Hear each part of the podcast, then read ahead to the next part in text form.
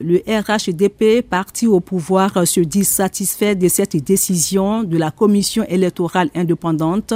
Doumouya Ibrahim, secrétaire exécutif adjoint chargé du processus électoral.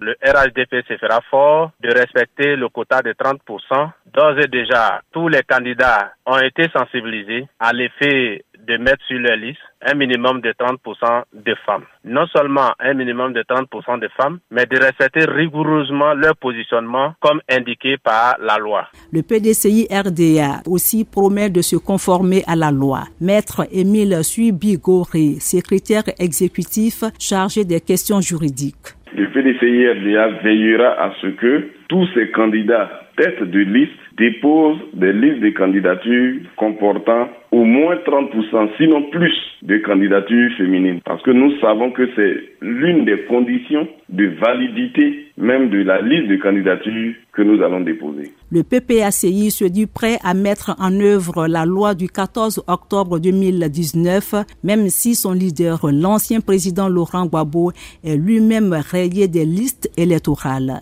Cheide Jean Gervais, député et vice-président du PPACI. Pour nous, au PPACI, ce n'est pas quelque chose de nouveau. Nous allons nous atteler à confectionner des listes où il y a au moins 30% de femmes. Eh bien, le quota de 30% est un minimum. On peut aller au-delà si on le peut.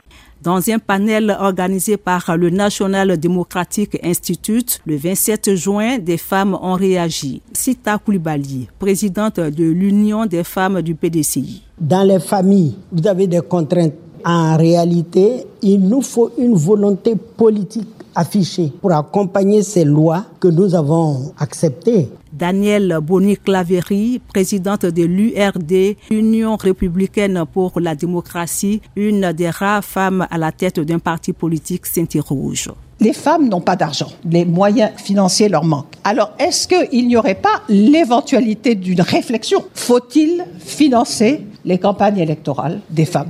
Et les jeunes filles ont eu leur mot à dire. Joanna India, secrétaire générale adjointe de l'Union des jeunes du PDCI. Au Burkina Faso et au Rwanda, il existe un quota pour les femmes respectées parce que dans la loi, il est prévu une sanction claire qui est le retrait de 50% de leur financement public par l'État. Donc je pense qu'il faudrait aller vers ce sens-là aussi en Côte d'Ivoire entre respect du quota de 30% de femmes sur les listes électorales et l'alternance du genre, la lutte contre les pesanteurs des traditions et la question du financement des femmes, les lignes ont commencé à bouger, mais jusque-là, très lentement.